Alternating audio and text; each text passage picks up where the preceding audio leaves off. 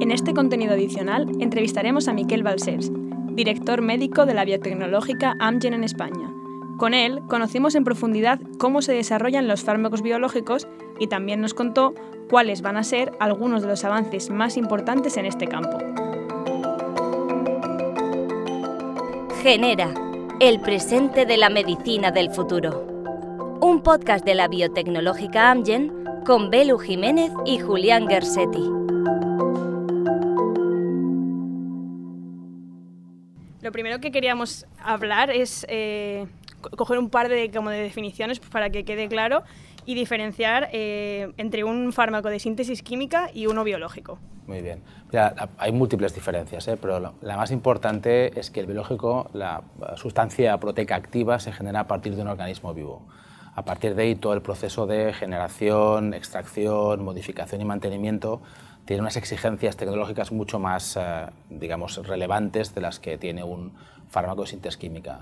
El tamaño, su peso molecular es mucho mayor, su estructura es mucho más compleja, también hay mucha mayor diversidad de, plataformas, tenemos hormonas, tenemos proteínas, inmunomoduladores, hay una gama mucho más amplia que en el caso de los fármacos de síntesis, de síntesis química. Y por último, otro aspecto a destacar también sería el caso de las reacciones inmunogénicas. Nuestro organismo reacciona a veces contra esos fármacos, puede de alguna manera modular, disminuyendo su eficacia, generar reacciones adversas eh, imprevisibles de alguna manera y también, por último, anticuerpos neutralizantes que bloqueen el efecto del fármaco. O sea que la cartera de opciones es bastante extensa también, entiendo.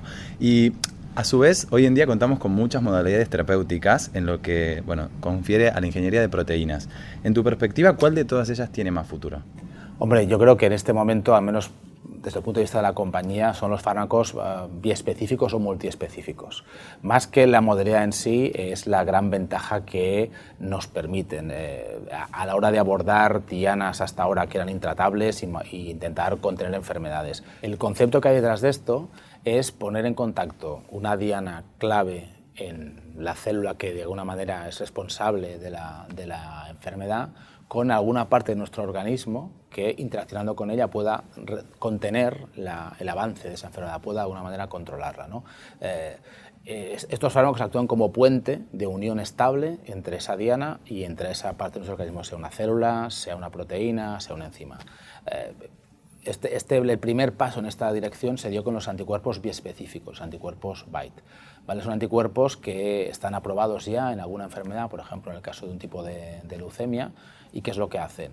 Son capaces de unirse con una proteína de la superficie de la célula leucémica y luego se unen eh, con otra proteína de la superficie de los linfocitos T, que son células de nuestro sistema inmune. Y esta unión que permite que el sistema inmune vuelva a reconocer esas células tumorales como células exógenas a las cuales tiene que reconocer y eliminar.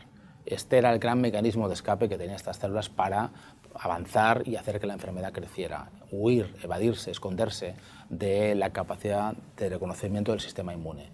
Al administrar estos, estos anticuerpos específicos, esa capacidad de evasión, de esconderse, desaparece, el sistema inmune la reconoce, une células eh, inmunológicas contra esas células tumorales y facilita su destrucción estamos ya en una segunda fase con eh, fármacos multiespecíficos que pueden unirse incluso con diferentes eh, células o elementos del organismo para que eh, ese efecto digamos, de reconocimiento, de control y destrucción de las células tumorales sea todavía más estable y más, más duradero.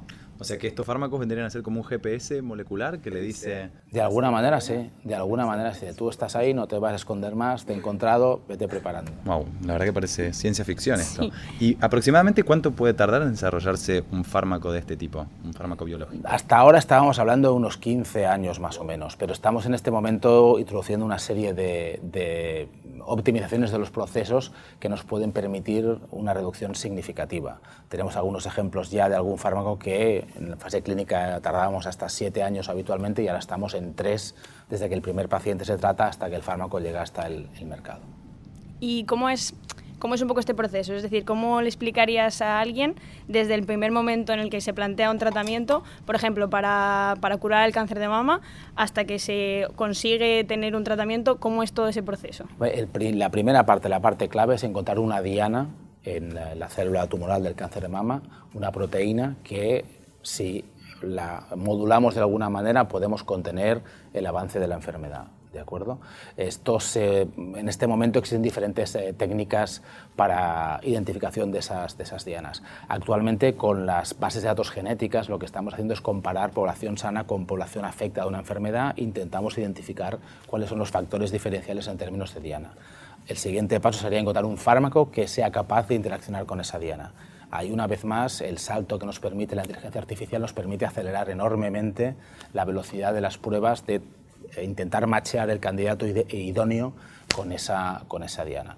Una vez tenemos ese fármaco identificado, iniciamos un proceso que llamamos de investigación preclínica en diferentes modelos, modelos celulares, modelos eh, puramente computacionales, eh, modificaciones a nivel físico-químico y, por último, eh, ensayos en, animales, in vivo, para intentar obtener una dosis que sea, digamos, escalable a nivel humano y garantizar que la toxicidad sea aceptable.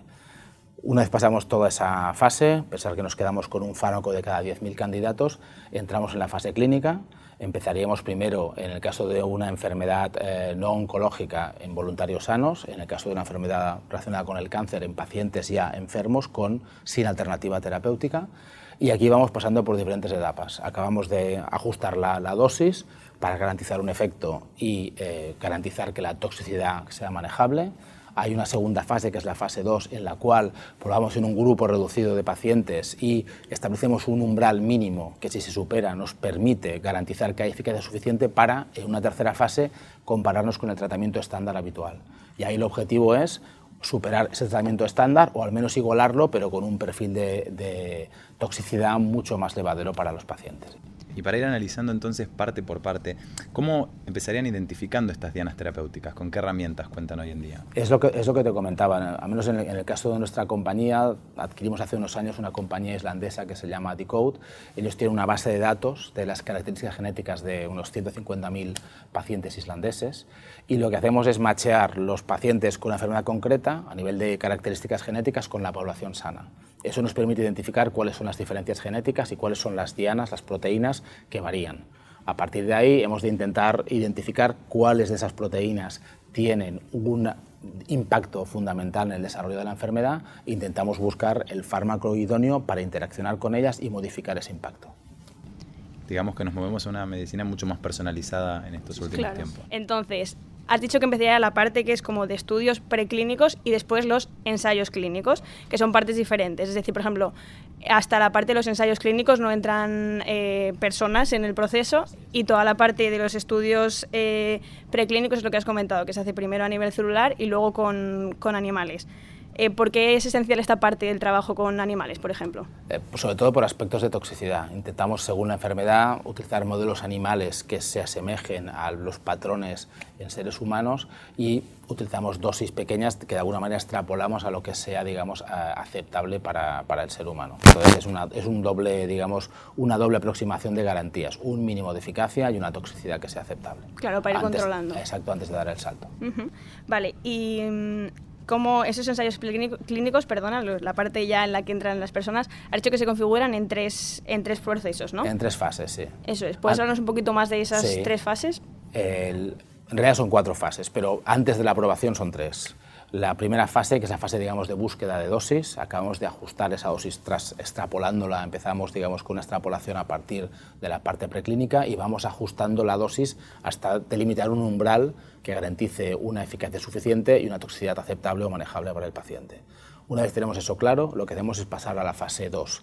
En la fase 2 utilizamos una muestra relativamente pequeña de pacientes ya en la población, digamos, bien perfilada que queremos, que queremos estudiar y eh, intentamos objetivar que el fármaco en esas condiciones ya cruza al menos el umbral mínimo aceptable para pasar a la fase 3, porque en la fase 3 nos vamos a comparar en dos, hay digamos dos poblaciones idénticas, a una, una, de las cuales se tratará con el fármaco experimental y la otra con el fármaco digamos más eficaz disponible en el mercado en ese momento. Por tanto, es fundamental que en el, fase 2 ajustar bien, eh, garantizar que la eficacia es mínima y suficiente para poder entrar en esa fase 3, que es realmente donde te juegas, digamos, el ser o no ser del, fármaco. Pensar que solamente de los fármacos que entran en ese proceso, solamente unos 100, eh, uno de cada 100, perdón, eh, son los que llegan a, a aprobarse por las autoridades regulatorias. Y luego está en la fase 4, que sería post-comercialización, en la cual pues, digamos, intentamos ver el comportamiento del fármaco, analizarlo en una población más, más general. Porque en la fase 3, digamos, los, los pacientes están súper bien definidos, súper bien escogidos, son pacientes con pocas enfermedades concomitantes y cuando se lo trasladas a la práctica clínica habitual, obviamente pues, es un uso digamos, más generalizado en pacientes con la enfermedad, pero que pueden tener otros problemas colaterales y para saber realmente cuál es el comportamiento del fármaco en una población estándar, digamos, es necesario hacer un seguimiento durante la vida del, del, medicamento. Bueno, la verdad es que ahora me queda mucho más claro, por lo menos a mí también. Sí, a mí seguro. Pero me surge una duda y es que esto parece también un proceso muy largo. Eh, ¿Se está trabajando de alguna manera en intentar optimizar eh, los tiempos para este tipo de ensayos? Sí, correcto. Ahora estamos empezando en, en, algunas enfermedades en las cuales es imprescindible llevar fármacos al mercado de forma más rápida, porque realmente la esperanza de vida es corta y los tratamientos actuales disponibles no son los más eficaces. Las sociedades regulatorias han aceptado que los promotores, las compañías farmacéuticas o los grupos académicos pongan en marcha lo que llaman estudios eh, con diseños adaptativos. Eh, pensar que un diseño clásico, tú empiezas el estudio, tratas a todos los pacientes previstos y hasta que eso no se acaba, tú no, analizas los datos. Los diseños adaptativos nos permiten un análisis continuado de los datos desde el minuto uno, desde, que entra el primer paciente, y lo que nos pide la, autoridad reguladora es que nosotros eh, preestablezcamos una serie de resultados y si esos resultados se cumplen podemos modificar el diseño del estudio. Nos pide además que analicemos los datos como se hacía de forma continuada, para detectar de forma precoz cualquier señal de falta de eficacia o de toxicidad y acabar con el programa de una manera, digamos, mucho más rápida, mucho más fulminante. Esto nos obliga a que cualquier investigador y introduzca los datos y estos analizados en cinco días laborables tras cualquier intervención, sea pues la toma del fármaco, sea una analítica, sea una prueba radiológica. Es decir, pone, nos da mucha más flexibilidad a corta plazos, pero pone mucha más presión en el sistema, tanto en los centros como en los promotores, para un análisis inmediato y continuado de la información que se va generando. Bueno, entonces podríamos decir que pueden llegar nuevos fármacos al mercado de una manera mucho más rápida, sin comprometer la seguridad y la eficacia. Mm. Eh, de hecho, eso, está pasando ya. Las ciudades reguladoras, para enfermedades en las cuales no hay alternativa terapéutica, tienen lo que llaman procesos de revisión acelerada. Es decir, se comprometen en un plazo de tiempo más corto a analizar los datos e incluso en algunos, en algunos casos nos dan autorizaciones eh, condicionales con datos de un fase 2. Es decir, no nos piden, un fase, nos piden el fase 3, pero para digamos, reconfirmar la eficacia del fármaco y tenemos opción a comercializarlo ya con datos de fase 2. Eso ocurre en enfermedades, como os comentaba, muy graves y en pacientes que ya han acabado con todas las alternativas terapéuticas. Eh, si los datos de fase 2 son suficientemente robustos, digamos que el regulador se siente cómodo desde el punto de vista de seguridad, de eficacia y también desde el punto de vista ético a permitir que el fármaco se pueda administrar. Eso sí, te pide que en paralelo tú tengas el fase 3 en marcha para reconfirmar la información que el fase 2 está arrojando en ese momento. Ya es una realidad y estoy seguro que va a ir todavía a más. ¿En qué parte eh, del proceso eh, se, paraliza un, se paraliza un fármaco? Como os comentaba, una parte eh, en la que caen más candidatos es la parte preclínica. Nos quedamos con uno de cada 10.000 y ahí es un tema básicamente de morfología, de encaje, un problema de, de puro y duro diseño. Luego están aquellos fármacos que entran ya en una fase de test a nivel de líneas celulares, a nivel animal o a nivel de modelos puramente computacionales, en los cuales vemos que la toxicidad es prevemos que la toxicidad será insoportable o la eficacia será insuficiente. Esas son, digamos, las caídas más fáciles o más previsibles o más evidentes. Las más dolorosas es cuando entramos ya en la fase clínica y empezamos a, tratar pacientes. Ahí, como os comentaba, solamente uno de cada 100 fármacos llega a, a buen puerto. ¿Y dónde se caen más? Pues depende un poco de la enfermedad. Afortunadamente hoy en día la eficacia de los fármacos existentes es cada vez más alta y en la fase 3 nos comparamos contra ellos, de manera que cada vez que eh, entramos en esa fase las barreras de eficacia tienen que ser eh, superiores y ahí es donde las caídas suelen ser más habituales. Aquí también la genética nos está ayudando mucho porque eh, nos ayuda a perfilar aquellas subpoblaciones en las cuales los fármacos son más eficaces. Hemos visto que fármacos que de entrada contra la población general que padecía una enfermedad no tenían suficiente nivel de eficacia, pero si eh, definíamos a esa población por características genéticas, la eficacia se esperaba de manera exponencial. Y esa es una herramienta que nos permite también ajustar mucho más la población a elegir y permite superar esas barreras de eficacia que nos estamos fijando y que cada vez, como os comentaba, son más altas. ¿Qué podrías decirnos de la biología generativa? ¿Qué rol está teniendo o cuáles son las perspectivas? La biología generativa cambia de alguna manera la, aproximación a, cómo enfocar desde el principio el desarrollo de fármacos contra esas patologías. De manera que estamos, no te diré convencidos, ¿no? pero a menos convencidos de que estamos dando pasos agigantados en la buena dirección para encontrar eh, cómo eh, interaccionar con esa enfermedad y cómo frenar su desarrollo.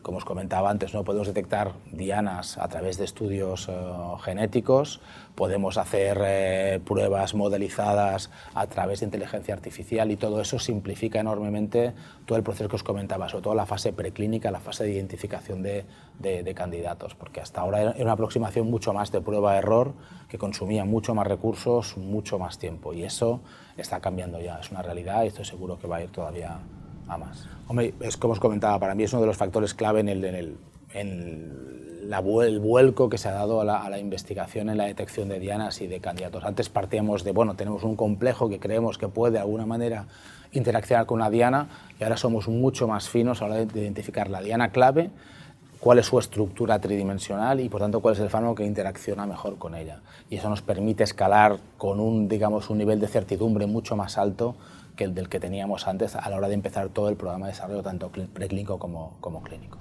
Claro, y en este contexto también, bueno, hace muy poco, recientemente, pudimos ver que Google consiguió un algoritmo que nos permite, bueno, resolver la estructura de muchas proteínas que hasta ahora era una limitación en el área de las ciencias. Eh, ¿Cómo valoras vos este acontecimiento a nivel científico? el impacto, honestamente no sé decirte cuál es el nivel, digamos, de, eficiencia de ese algoritmo, ¿eh? Pero si la promesa que de alguna manera desvela se va a cumplir, eh, supone una revolución que va a acelerar enormemente todo todos los procesos, porque la gran pregunta hasta ahora era esa. ¿Cuál es la proteína clave, qué estructura tiene y cuál es el fármaco que podemos utilizar para encajar con esa, esa estructura? Me consta incluso nuestra compañía está utilizando eh, ese software o esa, esas herramientas de inteligencia artificial y otras lo están haciendo, de manera que creo que se está acabando de validar pero si la promesa que está generando se cumple, creo que vamos a ver una revolución enorme en términos de la digamos, la velocidad de desarrollo de los fármacos y lo efectivos que van a ser a la hora de interaccionar con dianas que cambien el curso de las enfermedades. La genética y la inteligencia artificial son los dos grandes pilares en los que se, puede sustentar esta revolución en el control de las enfermedades. Eh, como os comentaba antes, no podemos detectar dianas a través de estudios eh, genéticos, podemos hacer eh, pruebas modelizadas a través de inteligencia artificial y todo eso simplifica enormemente todo el proceso que os comentaba, sobre todo la fase preclínica, la fase de identificación de, de candidatos, porque hasta ahora era una aproximación mucho más de prueba-error que consumía mucho más recursos, mucho más tiempo y eso está cambiando ya. Hay muchas enfermedades que siguen siendo intratables desde el punto de vista eh, farmacológico. ¿Qué, es, ¿Qué, se sigue haciendo por intentar eh, pues encontrar esos tratamientos a estas enfermedades? Bueno, básicamente son enfermedades muy complejas. No entendemos cuál es realmente su mecanismo de acción y eso es lo que nos frena mucho a la hora de poder diseñar fármacos activos contra, contra ellas. Al no conocer el mecanismo de acción no encontramos las dianas y por tanto no podemos diseñar fármacos contra, contra el, para facilitar el control de esa enfermedad. Y ahí es donde la medicina ah, de inducción de proximidad que os comentaba, los fármacos multiespecíficos tienen un papel clave. Hasta ahora era imposible poner en contacto esas dianas con células, proteínas o enzimas de nuestro organismo, de manera que no había manera de abordarlas, no había manera de eh, actuar contra ellas. Y estos multiespecíficos actúan como, digamos, puente de unión entre elementos claves de nuestro propio organismo que pueden interaccionar con esas dianas y, de alguna manera, modificar el curso de la enfermedad. Por tanto, yo soy optimista y creo que no sé lo que tardaremos, pero mucho menos de lo que se tardaba habitualmente en dar grandes saltos en el avance de la medicina, en el manejo de patologías hasta ahora totalmente inabordables. Y a nivel de comprender los mecanismos de acción, esto que decías que es una limitación, ¿crees que es por la bueno, limitación también en las técnicas que tenemos hoy en día para investigarlas o cuál es el enfoque que habría que cambiar desde tu perspectiva? Probablemente sí. Eh, hasta ahora los científicos han hecho lo imposible por su parte para entender las enfermedades, pero no tenían las herramientas eh, suficientes. la inteligencia artificial y el poder de supercomputación les da una velocidad y una capacidad de análisis que hasta ahora era inviable. Hay todavía patologías, por ejemplo, las, el área de neurociencias, en el cual todavía queda muchísimo camino por, recorrer y ahí están incorporando incluso hasta análisis de imágenes cerebrales para entender realmente cuál es el comportamiento de la, la, enfermedad. Toda esa información y la capacidad de análisis que nos da la supercomputación, la inteligencia artificial, es la gran esperanza para abordar esas enfermedades de una manera razonable, al menos en un tiempo más corto. Claro, porque comentabas eh, eh, con este tipo de enfermedades, por ejemplo, un, Alzheimer o un Parkinson, que puede ser que o sea, esta, esta, doble variante de que no se puedan tratar eh, con un fármaco, primero porque no se acaba de entender bien cómo funcionan, que es esa parte que queda de investigación de entender cómo funciona y ahora vamos a ver cómo podemos solucionarlo o pararlo, o por el problema que comentabas después de de que, las de que no lleguen los fármacos a las dianas. ¿no? En el caso del Alzheimer, por ejemplo, eh, ¿cuál es el problema principal? ¿Es una combinación de ambos o es...? Yo creo que es una combinación de ambos, porque es quizás la patología en las cuales ha habido mayores esfuerzos en los últimos años y mayor volumen de, fracasos. Es posible también que sean diferentes entidades. Esto en cáncer nos ha pasado. Hasta, hasta hace unos años siempre hablábamos de cáncer de mama. En realidad estábamos hablando de diferentes enfermedades bajo un mismo paraguas. Probablemente eso también se esconda detrás del del Alzheimer. ¿no? Y esas herramientas genéticas, esas herramientas de análisis masivo de datos nos puede dar un poco a, desgranar esos misterios. Pero es un tema más de comprensión de cómo funciona la enfermedad que realmente de, de desarrollar los fármacos adecuados. Y bueno, otro tema que nosotros tratamos mucho aquí en, en el podcast es el tema de la esperanza de vida. Y es, mm, queríamos preguntar sobre todo para ti si crees que mm, alargar esta esperanza de vida pasa más por eh, prevenir estas enfermedades o por lograr eh, curarlas, es decir, que directamente no aparezcan. Bueno, la prevención hasta ahora ha sido la gran herramienta, digamos, a lo largo de la historia, ¿no? Y el caso del COVID, al final, refuerza esa teoría, pero lo que hacemos más que tratar el COVID es prevenir su, su aparición, o sea que la prevención claramente va a tener un papel. Y ahí también la genética va a ser fundamental, porque nos va a permitir el conocimiento individualizado de las características genéticas de la, de la población humana y a tomar medidas personalizadas preventivas para el desarrollo de enfermedades que tenemos ya codificadas en nuestro genoma. O sea que la prevención va a seguir, va a seguir estando ahí. Pero obviamente enfermedades de progresión rápida, ah, ahí está claro que las herramientas terapéuticas, los fármacos van a tener su papel clave. Y yo, vamos, hemos presenciado en los últimos años en algún tipo de tumor como el mieloma múltiple, cómo las, la longevidad se ha multiplicado a cifras que hace tan solo 6 o 7 años eran absolutamente impensables. Hoy en día el mieloma no es una enfermedad crónica todavía, pero la esperanza de vida de un paciente con mieloma, como se decía, se ha multiplicado y con una calidad de vida eh, más que aceptable. Conocemos casos de gente que sigue corriendo maratones o esquiando eh, una vez diagnosticada esta enfermedad, cosa que, como se decía hace 5 o 6 años, era algo absolutamente, absolutamente inimaginable. O sea, yo creo que va a ser una combinación de los dos y que la genética va a tener un papel en ambos, en ambos frentes, en la prevención por un lado y en la terapéutica por otro. La verdad que, bueno, podemos decir que sé que se ha hecho mucho en los últimos años y quizás queda mucho por hacer, pero me parece que, bueno, queda, que vamos por el buen camino con, con estas indicaciones. Así que muchísimas gracias por tu tiempo. Muchas gracias. gracias a vosotros, un placer. Gracias.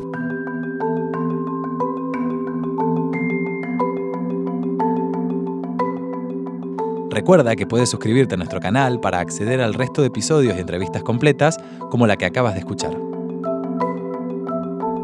Genera, el presente de la medicina del futuro. Un podcast de la biotecnológica Amgen.